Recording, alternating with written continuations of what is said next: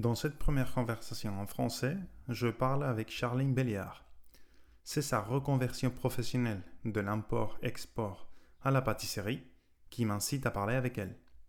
Un parcours hors du commun dans plusieurs pays m'insuffle les questions que je lui pose. Quelle sera la vision de Charline sur le travail? Et c'est bon, on enregistre en ce moment. Ok. Du coup, la première question que j'ai pour toi, que je pose à tout le monde, c'est c'est quoi pour toi le travail Le mot travail, qu'est-ce que cela représente pour toi? Ouais, alors c'est une euh, question intéressante. Euh, tu vois, je te dirais que la réponse, elle dépend euh, de moments de vie aussi. Parce que la réponse que je vais te faire maintenant, c'était pas la même réponse, je pense que je t'aurais fait il y, a, il y, a, 10 ou 8 ans. D'accord. le travail, c'est pour moi bah, un moyen de. Enfin, je le vois, le premier sens, c'est un moyen de gagner sa vie. Un mhm. moyen de, de, pouvoir subvenir à ses besoins normaux, enfin, de, de la vie de tous les jours se loger, s'habiller, pouvoir se nourrir, etc. Mhm. Mais ça va aussi euh, au-delà de ça parce qu'en fin de compte, on passe énormément de temps au travail. Mhm.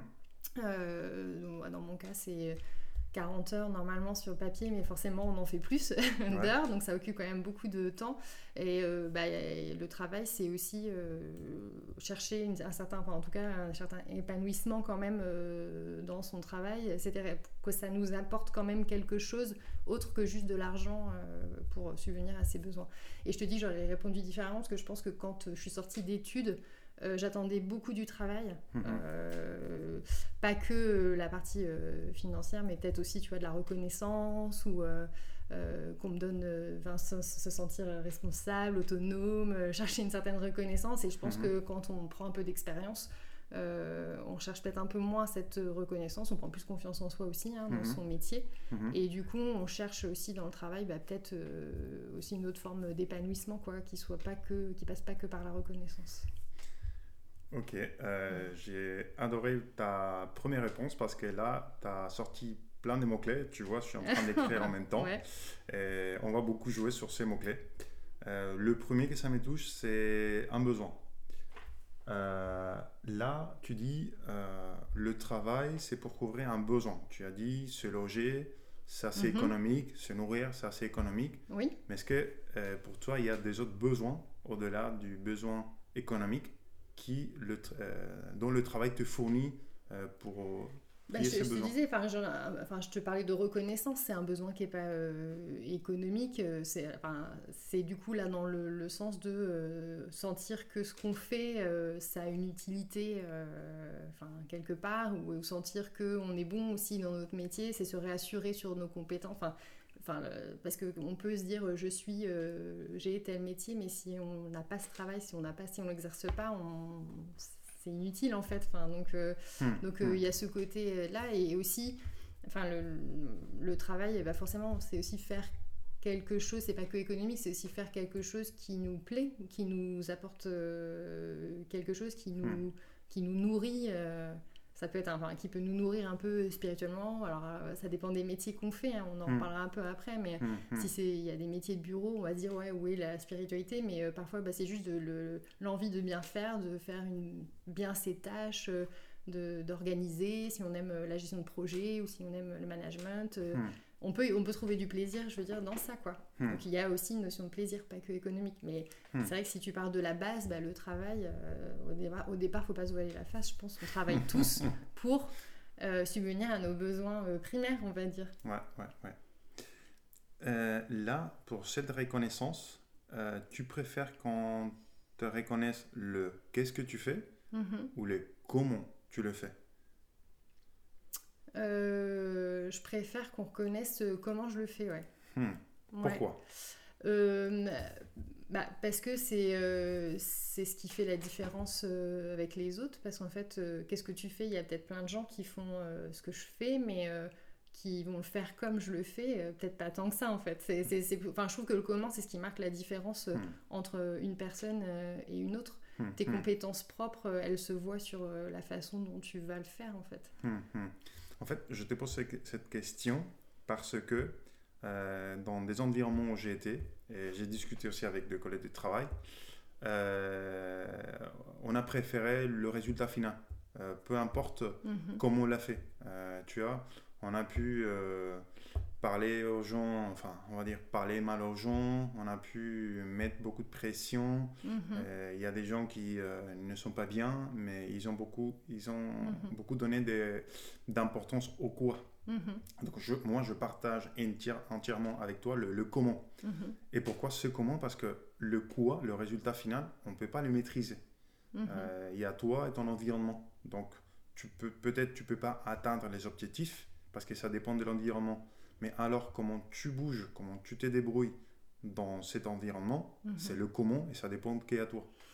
Oui, et, moi je, enfin, je suis d'accord avec toi et j'ai aussi des cas, moi, de, de- des exemples aussi d'entreprises où euh, au final, ce qu'on retient au global, euh, c'est euh, ce que tu vas avoir euh, réussi à faire. Donc c'est Mm. comme tu dis, c'est le point final. Mm. Mais je reste persuadée que le comment, c'est ce qui va impacter ta relation de travail avec les autres, l'empreinte que tu laisses dans Mm. ton entreprise, le, le fait que les gens savent s'ils peuvent compter ou pas sur toi, si... euh, tu es une personne euh, tu vois de- de- de- à qui on peut échanger trouver des solutions c'est c'est ce comment qui va faire le terreau pour moi de d'un bon euh, d'une bo- d'une bonne ambiance d'entreprise et d'un euh, ouais de- d'un ouais c'est ça d'un- d'une bonne équipe en fait D'une bonne équipe. ouais Mm, un bon mm. travail d'équipe Complètement d'accord avec toi. Mm. tu as parlé aussi de, de l'importance. Euh, quelle importance tu donnes au travail dans ta vie? Oui, euh, l'importance, bah, euh, enfin moi le travail c'est important. Pour moi, euh, ça l'est, toujours, même si je pense que j'ai beaucoup relativisé euh, par mes expériences le- le- la place du travail ou en tout cas la place que j'ai envie de lui donner. Mhm. Mais pour moi c'est, important. en tout cas c'est important pour moi de me dire que je vais travailler et que je fais ce que, quelque chose que j'aime, que je me lève le matin et j'ai envie d'y aller. Euh, de me dire enfin que j'ai un métier dont je suis contente euh, dont je suis fière enfin ça, ça, c'est donc c'est la preuve que le travail c'est important euh, pour moi parce que je pense il y a des gens qui arrivent à se lever tous les matins et à aller travailler sur des métiers qui forcément les peut-être les emballent pas plus que ça mais qui arrivent à se dire bah, c'est juste le travail pour gagner mon salaire à la fin du mois moi c'est Hmm. vrai que ça va au-delà de ça et le travail reste important ouais. Si tu pourrais quantifier cette importance, avec quelle unité de mesure tu la mesurerais Hmm, euh, c'est difficile. Euh, bah, L'importance, euh, tu pourrais dire bah, le nombre d'heures que tu passes au travail, par exemple, ça pourrait, ça pourrait être ça. Le, le, le- la- on va dire la motivation à te lever le matin pour aller travailler, enfin, ça pourrait être ça aussi.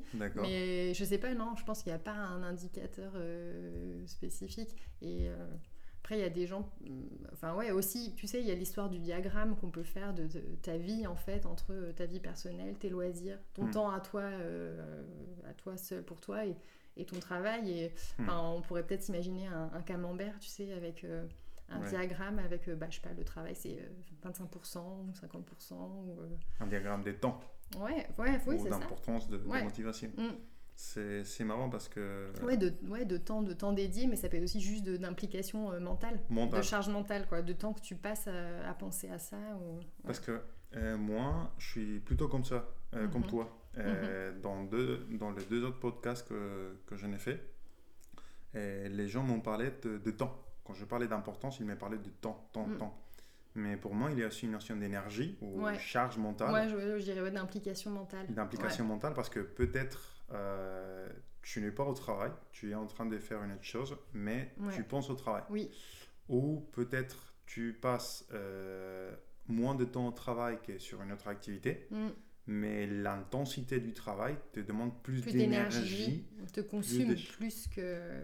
Ouais, ouais. Exactement. Ouais, je, je- je, je, vais, je ferai plus le diagramme en fonction de ça presque que du temps en fait. Oui. Ouais. De l'implication et du, ouais, de l'énergie De l'énergie. Euh, j- J'aime bien parler de- d'énergie euh, et de, de charge mentale euh, comme ressource. Parce que, tu sais, jusqu'à il y a très peu de temps, je parlais du temps. Je parlais que le temps est notre ressource la, la plus précieuse. Mhm. Et J'avais entendu ça de, de l'ex-président de, de l'Uruguay. Euh, je me souviens plus de son, de son prénom. Mhm. Mais lui, il comparait, il disait que le temps et l'argent, c'était la même chose. C'est- Plus d'argent tu avais, et moins de temps. Mm. Euh, mais ça, pour moi, c'était une croyance. Et l'autre jour, enfin, j'ai lu euh, disant que, euh, en fait, le fait de penser que le temps, c'est un ressource, c'est comme le, le- le rat qui court dans sa, dans sa roue. Mhm. En fait, c'est le temps, c'est pas un, ressource parce que tu peux pas maîtriser les temps, tu peux pas les consommer. Les temps passent. Donc, plutôt parler d'énergie. Tu vois, combien d'énergie j'ai ce matin et combien d'énergie je vais dédier, euh, ça va parler plus. Ah oui, je suis d'accord. Bien, bien. Tu as parlé aussi de, des attendus. Euh, qu'est-ce que tu. Des attendus J'ai compris que dans le passé, tu avais des attendus des différents. Attentes, ouais, de... Oui. Des attentes. Quelles sont actuellement on, va commencer par le passé. Quelles étaient tes attentes par rapport au travail on va dire, quand tu as commencé ta carrière? Ouais, ouais. Comment, comment ça a évolué jusqu'au jour d'aujourd'hui? Ben, euh, Je pense que pour beaucoup de jeunes, euh, quand on sort de l'université ou d'école d'ingénieur ou de commerce ou autre, enfin, ou d'études supérieures, on va dire, on, nous a quand même euh, beaucoup formaté, en fait, hein, d'une certaine façon, au fait que bah, le, le, travail, c'est ce qui va nous nous apporter un certain épanouissement. Euh, je, reparle un peu de, reconnaissance, mais un peu voilà de reconnaissance, d'être euh, épanoui. Ça va, on cherche tous en fait dans la vie ce qui va nous remplir, quoi. Hmm, et je hmm. pense que quand on sort d'études, on se dit est-ce qu'il va nous, que le travail, ça va remplir beaucoup cette fonction-là et, et que c'est quelque chose d'important parce qu'on se forme depuis longtemps dessus. C'est un peu le, Graal quand on est en étudiant en fait. Hein. on cherche à travailler et, hmm. avoir un, emploi. Donc je pense que les premières années le travail a, pas mal d'importance et a plus d'importance hmm. et on y dédie euh, beaucoup, on, passe beaucoup d'énergie. On est aussi euh, moins sûr de nous parce qu'on sort d'études, on est jeune, on doit faire nos preuves, donc euh, l'énergie là elle est au maximum, je pense. Hmm.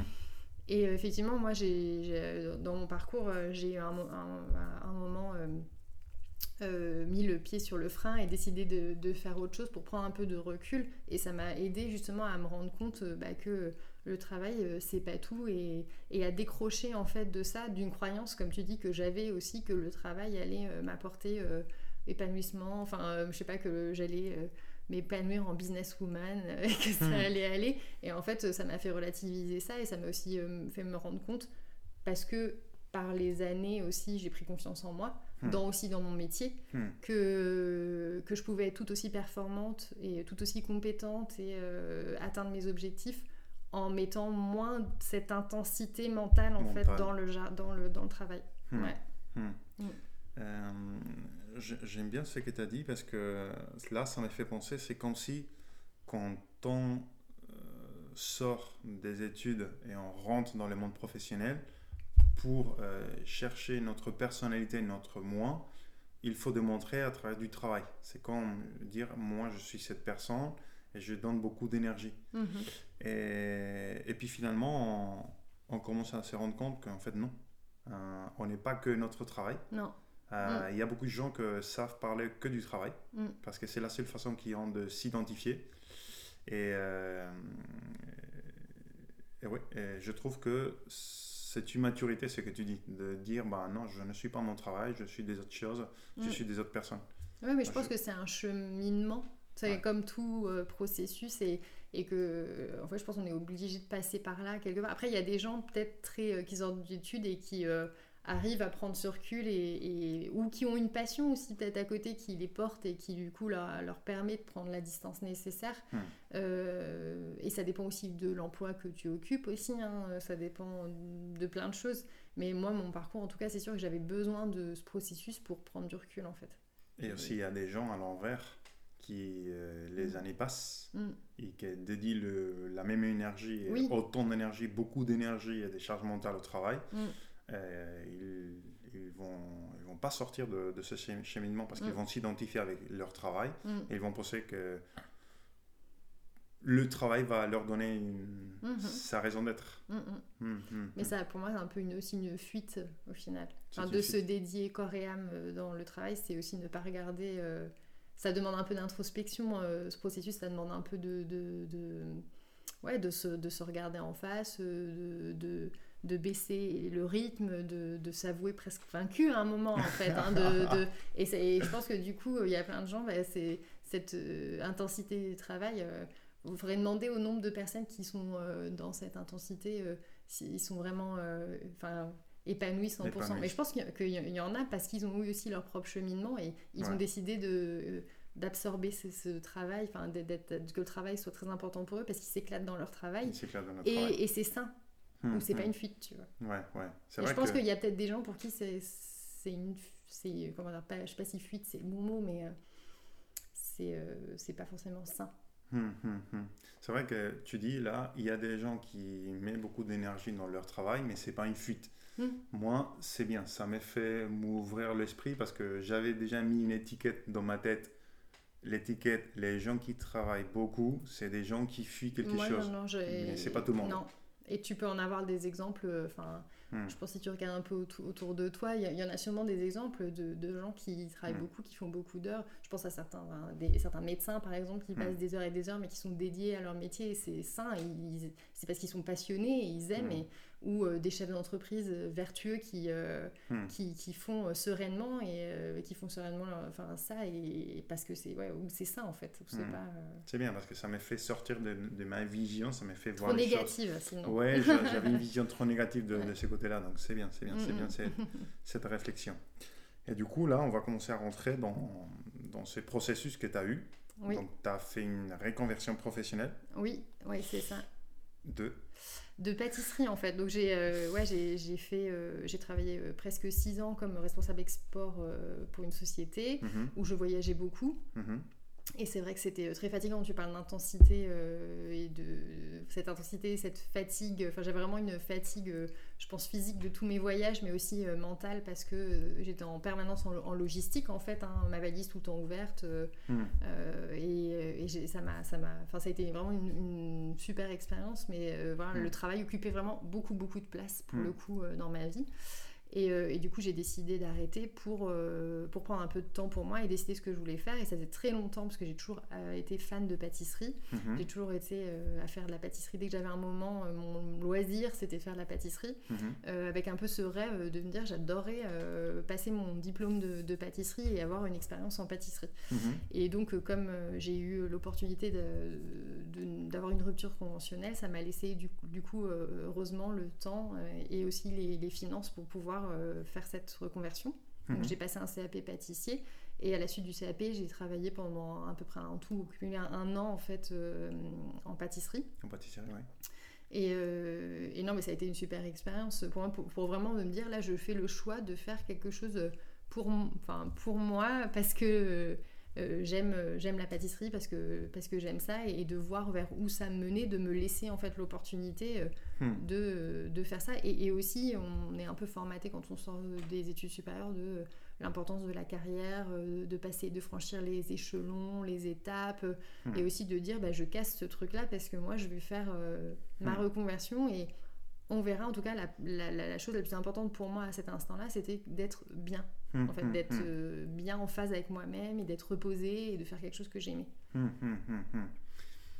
Et là, quand tu décides de, te reconvertir, ça a été un déclic, ça a été quelque chose d'instantané. Enfin, euh, tu l'as bien pensé, tu l'as bien, on va dire. Ah, ça a été très mûri, réfléchi, ouais. Ça n'a pas été un coup de tête. Euh, est-ce qu'il y a eu, peut-être, tu peux dire, il y a une chose qui a fait, il a mis le bah feu ou ça a été progressif? En fait. Euh, Comment tu arrives à un jour J dire Ouais, ça a été progressif. moi, j'ai toujours, euh, j'ai toujours eu ce, ce, truc en tête de me dire, oh, je, me, je, me, voyais euh, mamie, euh, je sais pas, à 80, 90 ans, et de me dire, mon regret, je pense que c'est si je fais pas de CAP pâtisserie, ou si j'apprends pas la pâtisserie, ce serait de dire, ah, j'ai pas, j'ai pas fait ce truc-là, quoi. J'ai pas été au bout de, de, cette passion de passer mon CAP pâtisserie. Hmm. Je m'imaginais, en pensant à mes regrets, ça me dire, oh, j'ai continué à faire mon travail euh, ma formation euh, de commerce et du coup j'ai pas j'ai pas fait ça. Ça me revenait souvent ce, cette espèce de, petit euh, refrain en tête.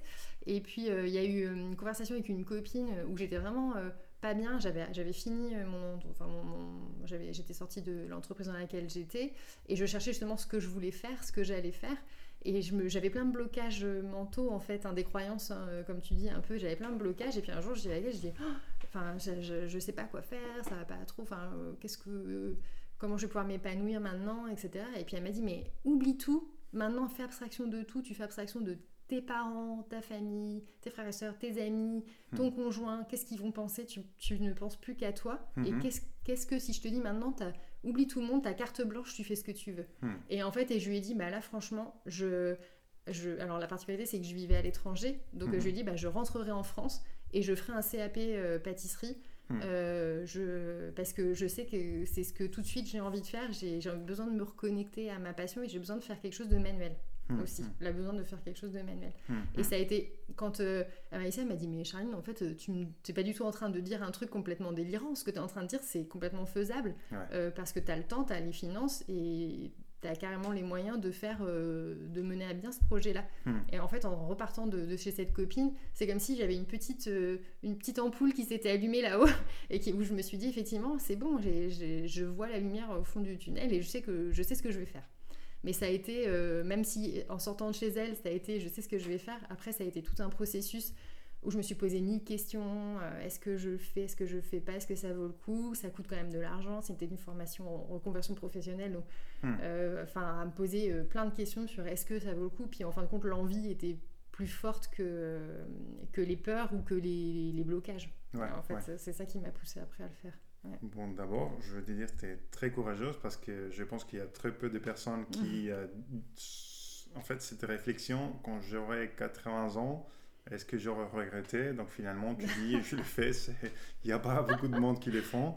Et les gens le voient comme un saut au vide, donc de l'inconnu. Bah, ça a été aussi ma sensation. Hein, de... C'est ça. Bah, c'était aussi ma sensation de, de, de, de, sauter un peu dans le vide et dans l'inconnu. Mais euh, Est-ce qu'il y avait du vide derrière ou pas? Non, au final, il n'y a pas de vide derrière. Mais en fait, c'est toute cette question de sortir de sa zone de confort. En fin de compte, euh, on mm. se rend compte quand on sort de la zone de confort, on a l'impression que c'est du vide tout mm. autour. Mm. Et en fin de compte, quand on y est, euh, on se rend compte, bah non, en fait, euh, on a des ressources. Et ça donne de la confiance en soi aussi, d'ailleurs. De se rendre compte que même quand on prend des décisions qui font vraiment on sort de nos zones de confort, qu'au final euh, ça se passe bien, qu'on a des ressources, et je parle pas de ressources financières, mais de hmm. ressources euh, intérieures, hmm. et que ça se passe bien. Tout ça, et c'est pour, ça que je suis à fond dans l'idée de il faut sortir. Enfin, quand on a cette espèce de besoin vital de hmm. changement, enfin, parce que finalement c'est comme ça que ça se traduit, c'est qu'au bout d'un moment ce besoin vital est supérieur à la peur et au blocage. Quand il y a ça, c'est un faut, faut, suivre cette intuition parce qu'en fait euh, hmm. c'est un super bon signe. Hmm, hmm, et potentiellement quand on fait ça et qu'on sort de cette zone de confort j'ai je, enfin, je suis sûre à 100% que, que ça va apporter du positif. Même s'il y a des échecs même si c'est dur même si haute c'est on va grandir en fait de ce processus donc euh. Euh, tout ça que tu dis ça m'a fait penser à, à, énormément des choses donc on va on va aller dans l'ordre. Déjà le fait de Allez, on va commencer par euh, les échecs. Mhm. Euh, là, c'est un sujet sur lequel je m'intéresse beaucoup. Euh, dernièrement, j'ai découvert le, le, concept d'antifragilité. Mhm. Et, et, là, justement, j'entreprends je, mhm. pour faire mon, propre business, accompagner des, des entreprises pour améliorer leur façon de travailler à travers de l'antifragilité. L'antifragilité, c'est un concept qui dit euh, d'un système. Un système, mhm. ça peut être toi, ça peut être quelque, chose, quelque chose qu'on va dessiner, ça peut être un verre, ça peut être une voiture, ça peut être un groupe de personnes, une équipe. Mhm. Et, et, une de façons, en fait, quelque chose d'antifragile, c'est l'opposé de la fragilité.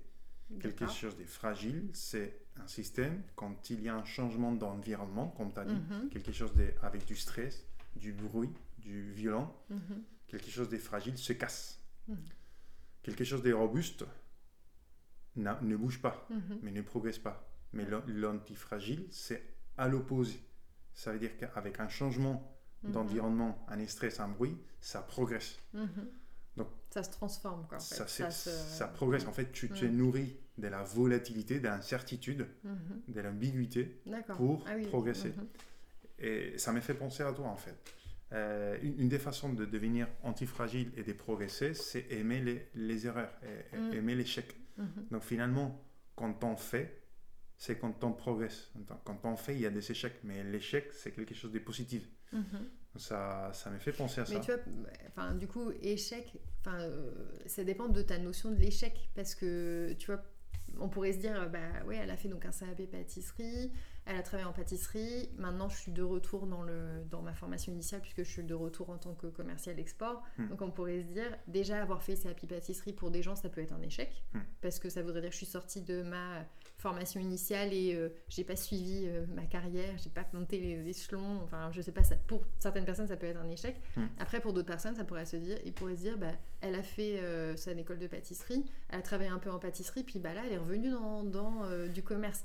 Bah, du coup, la pâtisserie, c'est un échec. Enfin, donc c'est pour ça que je dis le concept d'échec, c'est à prendre avec des pincettes, parce que suivant le regard des gens, c'est une chose ou une autre. Donc, et c'est pour ça que je dirais plus enfin plus que l'échec, c'est de, de, sortir de ce qu'on attend de nous en fait.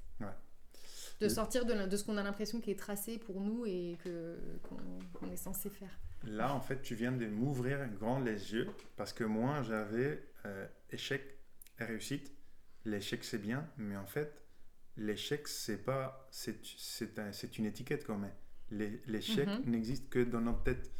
et c'est hyper subjectif. Moi, j'aime pas trop ce mot en fait. C'est vrai que je dis échec je préfère parler de sortir de sa zone de confort en fait ou de enfin ça peut être un, ça peut être un vrai échec genre tu montes ton entreprise et, et, puis ça ça fonctionne pas et tu pourrais dire vraiment ah oui non c'est un échec. Mais c'est vrai que si tu changes le, le, prisme et que tu regardes d'une autre manière tu hmm. pourrais dire mais qu'est-ce que tu as appris de ça? Et ça peut-être ça t'a peut-être amené à un endroit un nouveau lieu euh, sur le, auquel tu n'aurais tu serais jamais allé si tu n'avais pas entrepris euh, cette entreprise. Et l'échec, je le vois comme tu as mis euh, un objectif, une direction, et si dans cette direction tu n'atteins pas l'objectif, c'est un échec. Mhm. Mais si la même chose que tu as faite, que tu as considéré comme un échec, pour cette même chose, tu mhm. changes l'objectif, tu dis, bah, mon objectif n'est pas celui-ci, c'est mhm. un autre.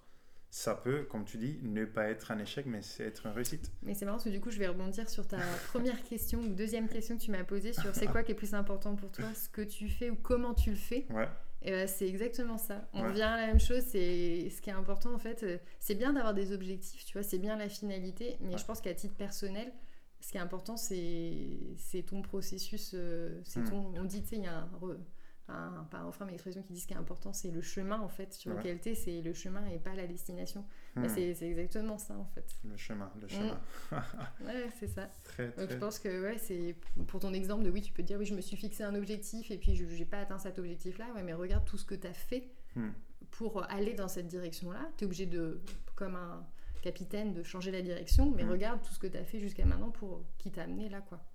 Faut essayer d'appliquer ça, c'est pas facile. Mais, euh, Et qu'est-ce que euh, ton parcours en tant que pâtissière t'a apporté pour aujourd'hui? Qu'est-ce que tu as en tiré? Qu'est-ce que tu as appris? Ouais.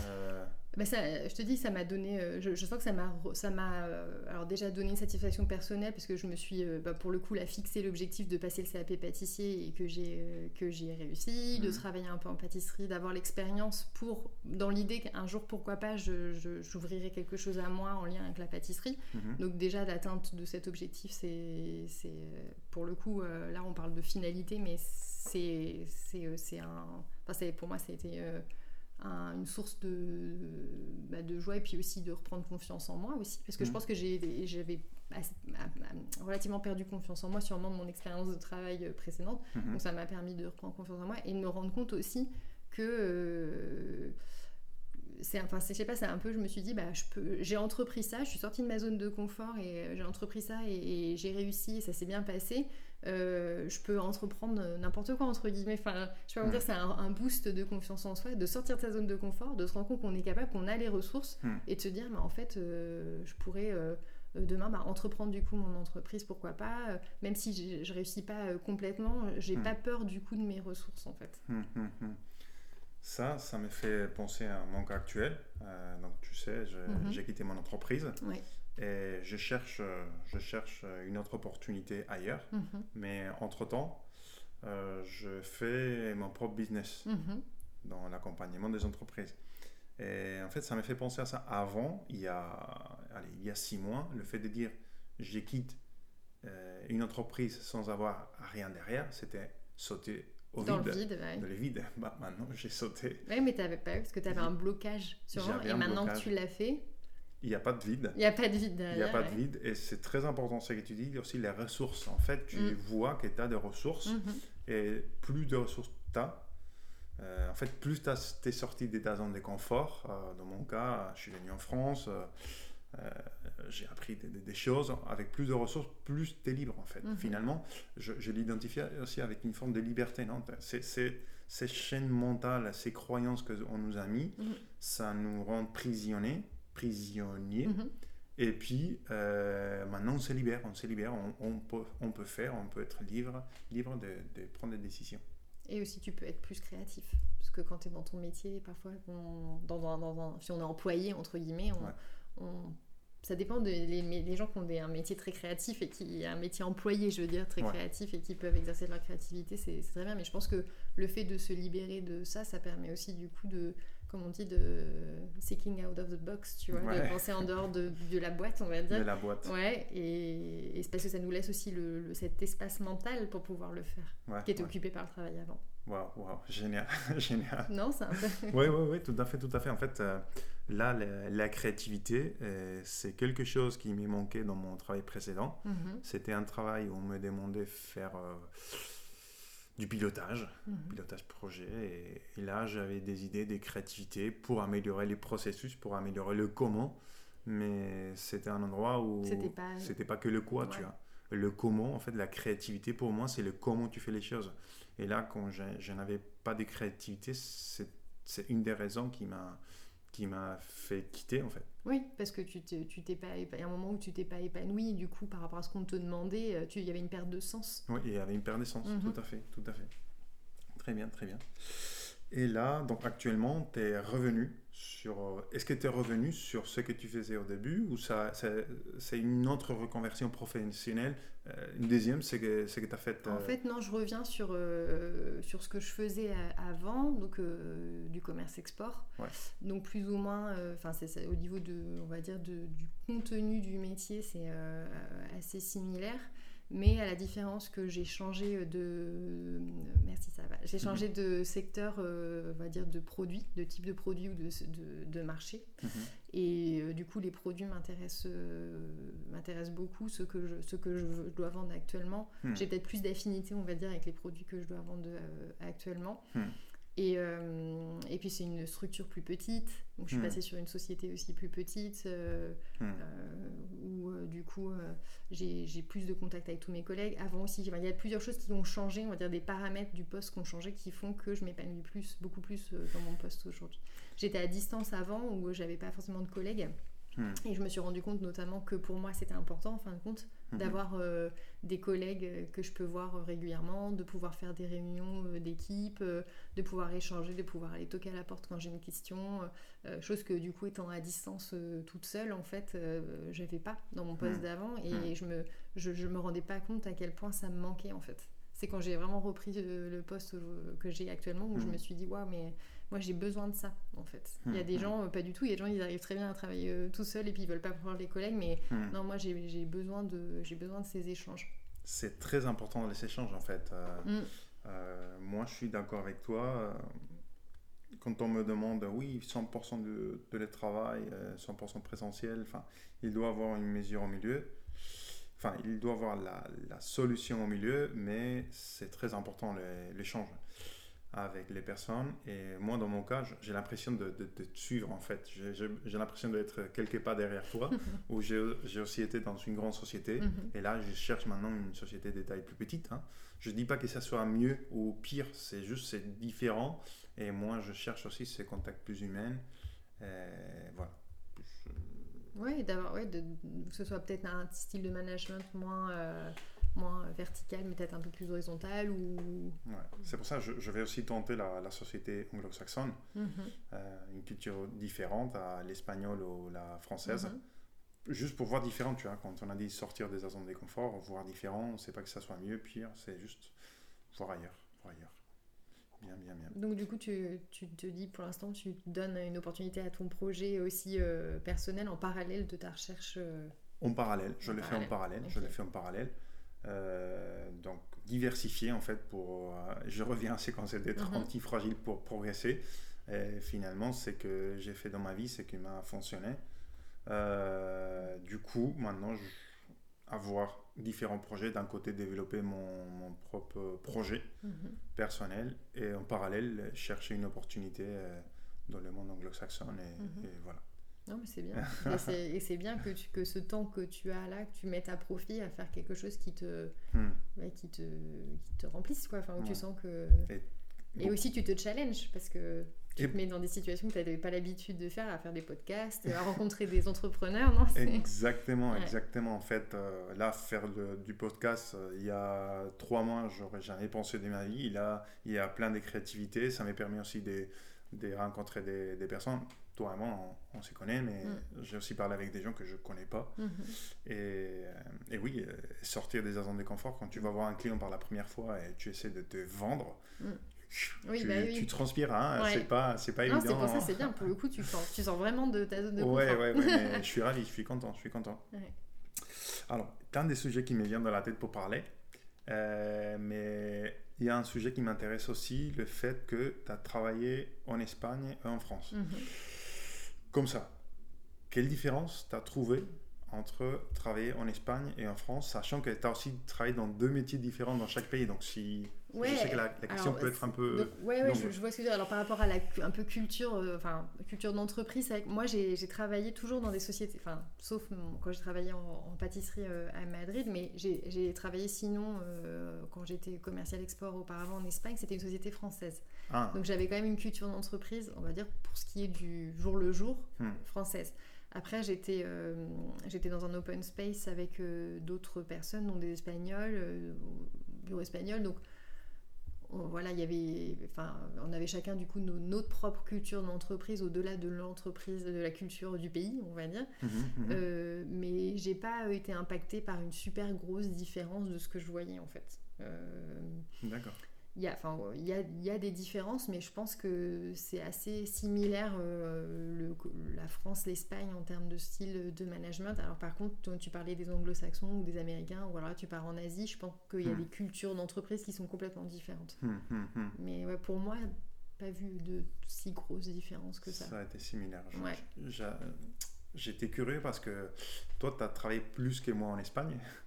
Moi, j'ai travaillé un an et demi. Mhm. Et le reste de ma carrière professionnelle, ça a été 3 plus 8 ans en France. Mhm. Et moi aussi, quand j'étais en Espagne, j'ai travaillé dans des sociétés françaises. Mhm. Donc le style de management, il est hérité. mais c'est vrai qu'on a deux cultures assez similaires. Oui, je pense, oui. Euh, on a un style, enfin, dans les... après aussi, il faut parler entreprise. C'est pour ça que je dis, il y a toujours, tu as le, as le style, enfin, tu as la culture du pays, tu as la culture de, de management d'entreprise, et puis tu as même, on, on, peut descendre encore plus en noyau un peu plus petit, en entonnoir. Après, tu as la culture aussi de, de, ton équipe, la culture de. Mm. C'est pour ça, qu'est-ce que de, quel type, de, quoi on parle, tu vois, pour, euh, pour mm. comparer, mais en termes de ce qui est, on va dire, euh, l'entreprise, enfin, la, culture d'entreprise entre la France et l'Espagne, pour ce qui est parlé d'entreprise un peu traditionnelle, mm. c'est assez similaire, c'est assez. Euh, c'est assez vertical, c'est assez il y, a, un côté euh, aussi assez euh, paternaliste parfois dans le management, qui est, je trouve, euh, assez, non, assez présent dans les entreprises. Alors, pas, faut pas faire de. Voilà, si je parle d'entreprise traditionnelle, entreprise traditionnelle. Mais je pense que oui, il y, a des similitudes entre les deux. Là, je suis en train de lire un livre sur les différences culturelles des différents pays. Enfin, c'est une étude statistique qui s'est faite depuis les années 60. Et quand on parle de la France et aussi euh, l'Espagne, parce que c'est deux pays très similaires de ce point de vue, mhm. il y a le concept d'autocrate bénévolant. Mhm. Euh, là, quand tu parlais de paternaliste, c'est quelqu'un qui, c'est un autocrate, c'est la loi, c'est moi, mhm. mais après, c'est mon fils, je te traite bien. Donc c'est ça, effectivement, ce que j'ai vécu en, en France et en Espagne c'est pas ni mieux, ni mieux ni pire, c'est la façon de travailler. C'est comme ça, ouais. C'est comme ça, c'est marrant, c'est marrant. Tu nous raconteras euh, quand tu en Angleterre ou je ne sais où pour nous, le style de management, ouais. Et euh, du coup, pour un peu plus approfondir, un peu plus spécifique sur ces différences entre les deux pays, euh, l'Espagne et la France, parce que je vais continuer sur ce sujet, c'est la la séparation vie personnelle, vie professionnelle. Mhm. Est-ce que tu as vu une différence? Parce que moi, je l'ai vu, après je te raconte. Mhm. Mais est-ce que tu as vu une différence entre cette séparation entre vie perso, vie pro, entre la France et l'Espagne? Je te dis, malheureusement, en fait, comme j'ai pas travaillé dans une entreprise espagnole, j'ai pas été immergée vraiment complètement. Ah, moi. tu étais à distance. quand j'étais en, en, pâtisserie, euh, oui, mais c'est bon, c'était. En plus, en plus, j'étais dans la pâtisserie, mais j'avais un collègue italien, le patron était français. Enfin, c'était euh, au final pas une entreprise classique espagnole. Donc, hmm, c'est hmm. vrai que malheureusement, j'ai pas moi ce, j'ai pas ce, enfin, j'ai pas ce recul parce que j'ai pas vraiment travaillé dans une entreprise de culture vraiment espagnole. Hmm, donc, c'est vrai que j'ai pas j'ai pas ce recul, mais ça m'intéresse de savoir ce que toi t'as as vu par contre. Ouais, ouais, oui, j'avais oublié en fait que tu étais plutôt à distance. En fait, moi, ce que j'ai vu, euh, c'est que euh, j'ai commencé à travailler dans l'industrie en Espagne. Mhm. Et euh, là, quand on sortait du boulot, on faisait des activités ailleurs, on allait faire des randonnées, on faisait du sport. Euh, enfin, c'était pas des, des, des, amis, amis hein, mais c'était des collègues, on faisait des choses ailleurs. Euh, alors, c'était un environnement où on était tous assez jeunes, euh, autour de 30 ans. Euh, c'était des gens qui venaient d'ailleurs. Quand... Ça joue beaucoup aussi, ça. Ça joue parce que tu cherches, bah tu cherches voilà. à te reconstituer un groupe ou une famille, enfin un endroit entre guillemets où. Exactement. et là, ici, j'ai trouvé une séparation très très forte. ici en France, c'est vrai que j'ai eu une seule expérience dans une seule entreprise, dans une seule ville. Donc voilà, je ne peux pas généraliser mm. ni à toute l'Espagne ni à toute la France, mm. mais j'ai trouvé qu'ici en France, enfin, je ne veux pas dire en France, là où j'étais, il y avait une forte euh, séparation vie perso, vie pro. Mais je pense que ça, ça dépend beaucoup de, de ce que tu as dit avant, c'est-à-dire du moment, l'âge à laquelle euh, tu arrives. Euh, hmm. Parce que je veux dire, tu serais, je sais pas, arrivé à Paris euh, jeune, dans une entreprise où vous êtes que des jeunes de moins de 30 ans venus de plusieurs endroits. Hmm. Tu es en France, mais tu aurais retrouvé en fait cette cette cohésion et cette envie de se retrouver après le boulot pour aller boire des verres ou faire des activités ou des trucs. Hmm. C'est pour ça que je pense que c'est lié presque plus en fait à, l'âge et au moment, le moment dans lequel tu es dans ta vie. Parce que, où je prends l'inverse, euh, imagine, je, demain, enfin, euh, je vais travailler à, euh, je sais pas, Malaga, tu vois, mais dans une entreprise où tout le monde a 40, enfin, je sais pas, je dis 40, en gros, entre guillemets, que tout le monde a sa vie établie et de là-bas à sa famille, ses enfants, etc. Hmm. C'est possible que de temps en temps il me propose euh, tu vois un padel ou un apéro mais euh, il n'y aura pas la cohésion parce que ou l'envie de faire euh, des choses ensemble tous les soirs après le travail parce que chacun a déjà sa vie établie et sa famille et que ils ont déjà leurs amis en fait. Mmh, mmh, mmh, donc je pense qu'il y a vraiment l'aspect de quand tu es arrivé tu t'es retrouvé avec des gens qui recherchaient la même chose que toi. C'est clair c'est clair c'est ce que tu dis l'âge si je vois c'est l'endroit. C'est clair c'est clair et je suis aussi intéressé dans ces différences. Donc, ce que m'intéresse beaucoup, c'est que tu as travaillé dans deux pays différents, mais tu as aussi fait deux métiers différents. Euh, quelles sont les différences euh, Pas sur le qu'est-ce que tu as fait, mais je sais pas, qu'est-ce que tu as ressenti dans ces deux métiers différents de l'import-export et de la pâtisserie? Mm-hmm. euh, Parce que moi, j'ai travaillé principalement dans l'industrie, un peu mm-hmm. dans la recherche, mais comme ça. Quelle différence tu trouves entre ton travail en tant que pâtissière et ton travail en tant, que, commercial import-export? Ouais, bah le, enfin, bah, c'est, par rapport déjà à ce qu'on, attend de soi, enfin, de ce qu'on attend de moi en tant que pâtissière dans une pâtisserie ou qu'on attend de moi en tant que responsable export, c'est pas du tout les mêmes. Euh, Enfin, c'est pas les mêmes euh, objectifs, euh, j'ai pas les mêmes interactions euh, avec les gens. Hmm. Mais après, je te, je, te, parlerai plus de ce qui m'a surpris, c'est ce qui c'est ce qu'il y avait en commun en fait. Presque plus que différence. Parce que la différence, tu t'y attends, tu te dis, bon, ah ah. elle fait un côté, elle fait des, on va dire, elle fait des pâtisseries, elle fait des hmm. gâteaux, elle fait des pâtisseries. Euh, tous les jours, il y a des commandes à faire et puis il y a des petits gâteaux à ressortir tous les matins pour euh, avoir des pâtisseries fraîches euh, en magasin. Mmh, mmh, mmh. Et du côté export, bah, elle a des objectifs de, vente à l'export et puis, bah, ok, elle a des portefeuilles de clients, elle développe des clients. Voilà, on pourrait se dire, bon, voilà, ça c'est la différence. Mais en fait, je me suis rendu compte que mes mes compétences euh, et, aussi euh, plus que compétences aussi enfin mes connaissances ou qui je suis aussi hmm. je pouvais euh, apporter des choses aussi bien dans l'export commercial export que dans la pâtisserie en fait hmm. où j'ai été agréablement surprise de me dire ah, bah, tiens en pâtisserie moi j'ai un esprit assez logique et je suis assez organisée bah, je peux apporter aussi ma rigueur en fait et mon organisation dans la pâtisserie pour améliorer les processus de fabrication aussi, hmm. euh, gagner du temps sur la fabrication de tel ou tel petit gâteau ou apporter mes, mes, connaissances sur la gestion du stock ou pourquoi on fait ceci cela ou le planning de fabrication parce qu'en fait il y a beaucoup c'est super important en pâtisserie le, l'ordonnancement en fait hein, de comment on fabrique et pourquoi et dans quel ordre pour réussir à tout faire hmm. et où je me suis dit ah bah là je sens que je jongle avec des compétences et des connaissances euh, euh, qui sont en commun en fait avec les deux avec les deux les deux métiers mm. et, c'est ça que j'ai trouvé euh, chouette de pouvoir apporter ça en pâtisserie en fait en tout cas de pouvoir apporter ça à la pâtisserie où j'ai travaillé où j'étais c'est marrant cette connexion enfin a priori des idées inconnexes mais finalement on arrive en sortant de notre zone de confort en mm. apprenant des autres choses on arrive à intégrer des connaissances qu'on a dans l'import-export, dans la pâtisserie, et ça nous fait améliorer et tout est connecté. Oui, et puis moi, ça m'a fait aussi du coup ressortir bah, ce que j'aimais faire aussi. Enfin, hmm. tu, vois, de me dire, ah bah, parce qu'en fait, il y a ce qu'on aime faire et en souvent, c'est les choses euh, dans lesquelles on est bon. Mmh, mmh, hein, c'est souvent comme ça, on, on, fait bien quelque chose, on aime bien le faire. L'inverse peut exister, mais c'est souvent une c'est souvent une roue en fait hein, qui s'entraîne. On fait quelque chose de bien, donc on aime bien le faire, donc on se perfectionne, donc on aime encore plus le faire. Mmh, mmh, et. Euh, et, du coup, euh, bah, je me suis dit, ah bah voilà, moi j'aime bien, bah oui, c'est vrai que j'aime bien faire de la gestion de projet, j'aime bien organiser, j'aime bien. Euh, j'aime bien optimiser les processus que tu disais un peu de trouver. J'aime bien, j'adore l'amélioration continue. j'aime bien.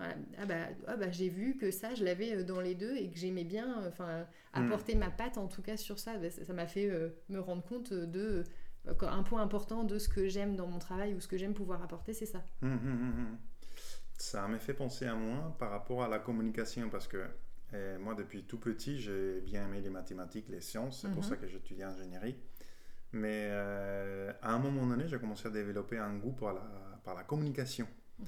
Et je m'en souviens quand j'étais en troisième année d'université, on avait demandé de façon, euh, si quelqu'un voulait présenter un sujet de matériaux composites, euh, devant la classe. Euh, c'était optionnel, hein, c'était pas. Et moi, je me suis présenté.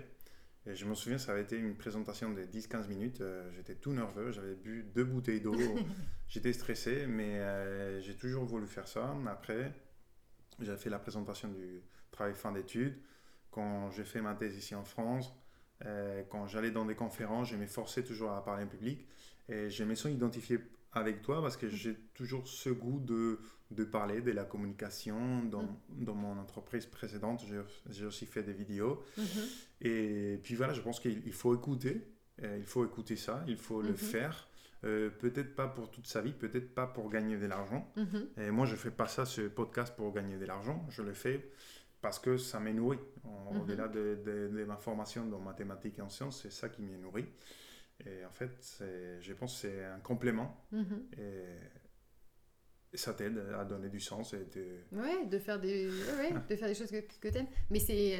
J'allais dire, mais tu ferais un très bon euh, technico-commercial du coup, voilà, parce que faire des présentations, parler en public, euh, quand tu es commercial, tu as besoin de le faire, c'est pour ça que je dis euh, lier l'ingénierie et l'échange aux autres parce que j'ai l'impression que c'est ça aussi qui plaît dans la communication c'est de présenter aux autres mais aussi d'avoir l'échange des autres. Tu l'aurais si tu dans... non je sais pas de te convertir euh, au commerce. mon père il m'a dit ça il y a quelques jours. Il m'a dit je pourrais travailler en tant que technico-commercial c'est vrai.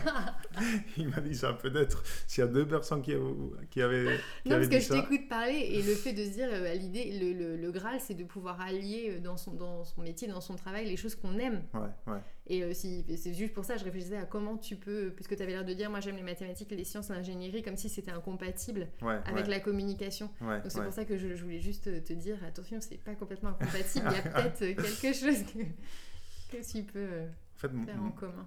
Moi, les, les, postes que j'ai fait avant et les postes que je cherche maintenant, c'est chef de projet, mais pas chef de projet comme on le comprend. Euh, c'est plutôt comme un rôle de coach, un, mhm. un accompagnateur de projet et pour cela, tu mélanges, euh, enfin, bien sûr, euh, dans la, partie ingénierie, mais tu, tu, mélanges les connaissances en technique et les connaissances en communication. Mhm. Et, euh, et, là, au Royaume-Uni, je, trouve des opportunités mhm. où on cherche un coach. On ne cherche pas un chef de projet autocrate qui dit il faut faire ça, mhm. ça et ça. On cherche quelqu'un qui accompagne l'équipe et qui aide les autres. Tu vois Donc, ah oui, c'est bien, J'aime bien, j'aime bien, j'aime bien. Donc tu trouves, tu arrives à trouver des offres qui correspondent euh, à ça, qui allient cette... je trouve des offres, je trouve des offres. Donc je, je passe des entretiens et, et puis voilà, je vais voir l'offre qui me mhm. correspond le mieux. Et, j'espère qu'un jour ça va évoluer parce que en fait le, métier de, de gestion projet, à un moment donné, euh, je ne l'ai pas compris, je n'ai pas trouvé du sens. Et en fait, c'est ça qui m'a fait un peu m'éloigner de ça. Mhm. non, mais c'est bien, c'est bien. C'est de, que tu aies conscience de ce qui te manque et que tu le cherches ouais, ouais. dans ton métier. Tout à fait, tout à fait. Bon, on, commence à arriver à la fin. Et euh, est-ce qu'il y a un, autre sujet que, que, tu veux parler? Euh, Ça, ça t'a évoqué, sinon on va, on va aller vers, bah, vers je, la fin. Je te laisse euh, continuer. non, je te laisse finir. D'accord. Du coup, j'ai trois questions pour toi. pour aussi, s'il y a des gens qui nous écoutent, pour pouvoir aussi les inspirer. J'aimerais bien que tu me dises une œuvre une œuvre que tu aimes bien. Ça peut être un livre, un film, un podcast, euh, une musique. Des deux, euh, une personne qui t'inspire. Et des trois, un endroit aussi qui t'inspire. Donc une œuvre, une œuvre, euh, une personne et un endroit. Ouais, ok. La réponse, ça peut être aussi multiple. Ouais, ouais c'est pas facile. Le, le, je, demande une, un, mais ça peut être aussi multiple. Ouais. Euh, hmm. L'œuvre qui m'inspire. Euh, ouais, J'aurais plutôt tendance à parler de livres qui m'ont impacté par le passé, enfin de, des livres que j'ai lus et qui m'ont qui m'ont qui m'ont ouvert ou qui m'ont qui m'ont aidé. Uh-huh. Euh, bah, il y en a un qui, qui enfin, on, on en avait déjà parlé, mais qui s'appelle Libre, imparfait et heureux, qui, est, uh-huh. qui parle justement de qui traite du sujet de l'estime de soi et de la confiance en soi et enfin la différence en fait entre les différentes choses, mais c'est surtout basé sur l'estime de soi mhm. parce que c'est une œuvre qui m'a beaucoup aidé à un moment. Donc c'est pour ça que je, je parlerai de celle-ci. C'est peut-être aussi lié aux échecs. Euh, bah, à la recherche de dire, euh, parce que je pense qu'il y a un moment où euh, on a l'impression qu'on a fait tout bien et puis qu'on n'est pas heureux, on se dit mais qu'est-ce qui, qu'est-ce qui va pas en fait mm. et, on cherche des réponses en fait et on les cherche on peut chercher à l'extérieur, mais je pense que c'est bien de commencer par soi, d'essayer de, savoir ce qui se passe. Et c'est là que j'ai commencé moi à m'intéresser aussi euh, un peu bah, à la, on va dire au développement personnel pour dire euh, en, large mmh, mmh. Euh, un peu à ça et c'est vrai que bah y a des livres du coup qu'on ont pu aider à ce moment-là et, ce livre ouais m'a aidé à, à comprendre enfin ça m'a apporté en tout cas sur le moment des, des réponses qui m'ont aidé à, à réfléchir à, à, mûrir certaines choses mmh, imparfait heureux un parfait libre et heureux, ouais, ça s'appelle. Un parfait De Christophe André, qui est un psychiatre. Euh, ouais, D'accord. Exactement. C'est de Christophe André. D'accord, Christophe André. Et ouais. Et euh, c'est pour ça que voilà, après, euh, niveau œuvre, après tu m'as dit une personne. Une personne, un personnage. Hmm, moi, j'ai pas comme ça spontanément. Qui t'inspire, qui t'a apporté quelque chose qu'à un moment donné de ta vie, peut-être plus maintenant, mais à un moment donné, tu dis cette personne, c'est qu'elle a fait, c'est qu'elle a dit. Euh. Ouais, euh, ouais, je saurais pas, il faudrait que je réfléchisse un peu plus. Parce que je veux dire, c'est, enfin, je trouve que genre de réponse, tu peux dire, ah bah, je sais pas, genre, euh, Mère Teresa, et maintenant, pas du tout. J'ai pas une personne, tu vois, comme ça, où je me dis, ah tiens, cette personne, elle me. Enfin, que, comment dire, qu'elle m'a inspiré, mais je ouais, je, je sais pas, spontanément, j'arrive pas à te dire. Il n'y a pas de souci. j'arrive pas à trouver. Et tu dis, c'était quoi le dernier que tu voulais? Un endroit, un lieu, un endroit qui, qui t'inspire, euh, où tu trouves l'inspiration, ou à un moment donné, tu as trouvé une inspiration, tu t'es bien senti. Ouais, bah, je dirais, tu vois, quand, euh, quand j'ai arrêté mon travail et que j'ai eu besoin de mon, mon, premier, euh, premier poste, on va dire, et que j'ai eu besoin de me recentrer sur moi, je suis partie marcher en Écosse. Oh. Et je suis partie toute seule marcher en Écosse pour justement bah, me, me, retrouver hein, seule avec moi-même, en face de moi-même et, et, et, pour me, me recentrer. Et, euh, et, du coup, je dirais que s'il y a un endroit où qui a été clé aussi dans mon parcours, c'est cet endroit-là aussi. Je vais demander, demander, un peu plus sur l'Écosse parce que c'est un endroit où, où, ma femme et moi aimerions aller un jour parce qu'on adore, on adore le randonnée. Ouais. Tu es allé en Écosse où exactement? Parce que l'Écosse est, oui, c'est vaste. J'ai fait un, trek, enfin, un, chemin de randonnée qui s'appelle le West Island Way. West Highland Way. Ouais, où tu pars en fait, euh, tu pars au-dessus de Glasgow, un petit village où je n'ai plus le nom comme ça en tête, mais qui est à plusieurs dizaines de kilomètres au, nord de, Glasgow. Mhm. et, et, le, et, le, trek après va jusqu'à Fort Williams, qui mhm. est donc c'est pas dans le nord des, des Highlands, mais c'est euh, tu, tu, pénètres en fait euh, dans les Highlands et c'est magnifique parce que tu passes euh, le long de lacs, tu as des chemins dans les forêts, as des, tu passes dans des petits villages aussi. Et, en fait, tout le long du parcours, c'est un, un, trek qui est assez quand même connu. Mhm. Tu as, des solutions de, de, couchage. tu peux te dormir en tente sur des espaces. moi, j'ai déjà fait, j'ai fait ça aussi. J'ai fait un peu de tout. J'ai dormi en tente, j'ai dormi en en auberge de jeunesse, euh, dormir chez l'habitant. Enfin, tu as plusieurs solutions. T'es partie toute seule? Ouais. Waouh. Je suis partie toute seule. Euh, et, c'était une super expérience. Et, euh, et puis, c'est cet esprit rando, tout comme quand tu fais le chemin de Saint-Jacques de Compostelle, où tu as, un état d'esprit d'entrée, de, de, de, de, enfin, je sais, pas, je sais pas, les gens se sourient, disent bonjour.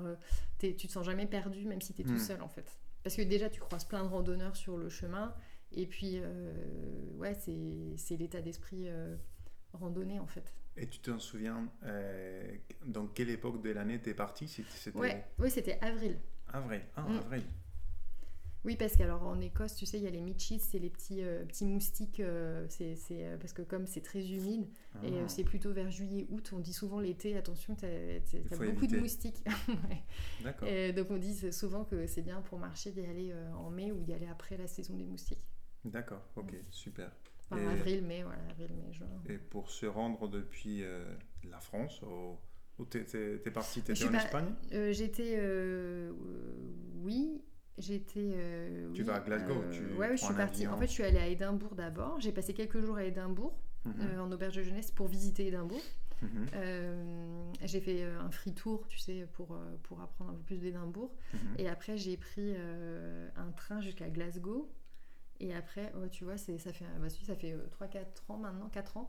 Euh, et après, j'ai pris, euh, un, j'ai pris après un, autre petit train pour aller jusqu'au départ. Au départ Ouais. Un train. À la ville de départ pour partir le matin, pour démarrer le matin le trek, ouais. Super, super. Donc, Et après, je suis arrivée à Fort William et j'ai loué une voiture, ah. conduite à gauche, volant. Ah. Première fois À droite. Euh, première fois, ouais. Et je suis allée visiter euh, le, je suis allée visiter l'île de, l'île de, l'île de Sky. Sky. Mm. Là où il y a le, whisky. Ouais. il y a une partie de whisky qui Exactement. Ouais. Excellent. Donc c'était un super, euh, du coup c'était un vraiment super, super voyage de, de, A à Z entre Édimbourg, le trek qui avait duré 8 jours et puis après le, voyage. Excellent. Sur Sky. Je, je me lance ce voyage. Un jour, je me reviens ouais. faire. Ok. Si, si j'ai des super auberges de jeunesse, je te passerai les adresses si tu as besoin. Parfait. Bah écoute Charlie, je te propose, on approche presque les 60 minutes, l'heure. Je te propose de nous arrêter ici. Ok. Donc euh, je te remercie énormément ces moments d'échange qu'on a eu. Ouais, bah, merci à toi Borja. J'espère que que, bah, ce podcast euh, aura des, des, des, auditeurs et que ça, et qu'en tout cas même pour toi, ça, ça contribuera à ton cheminement euh, vers euh, ton épanouissement professionnel. Et ça m'a ouvert plein de chakras notre conversation. C'est vrai, bon bah. Donc merci beaucoup. Très bien. ok, donc. Merci Borja. Merci, on va s'arrêter ici.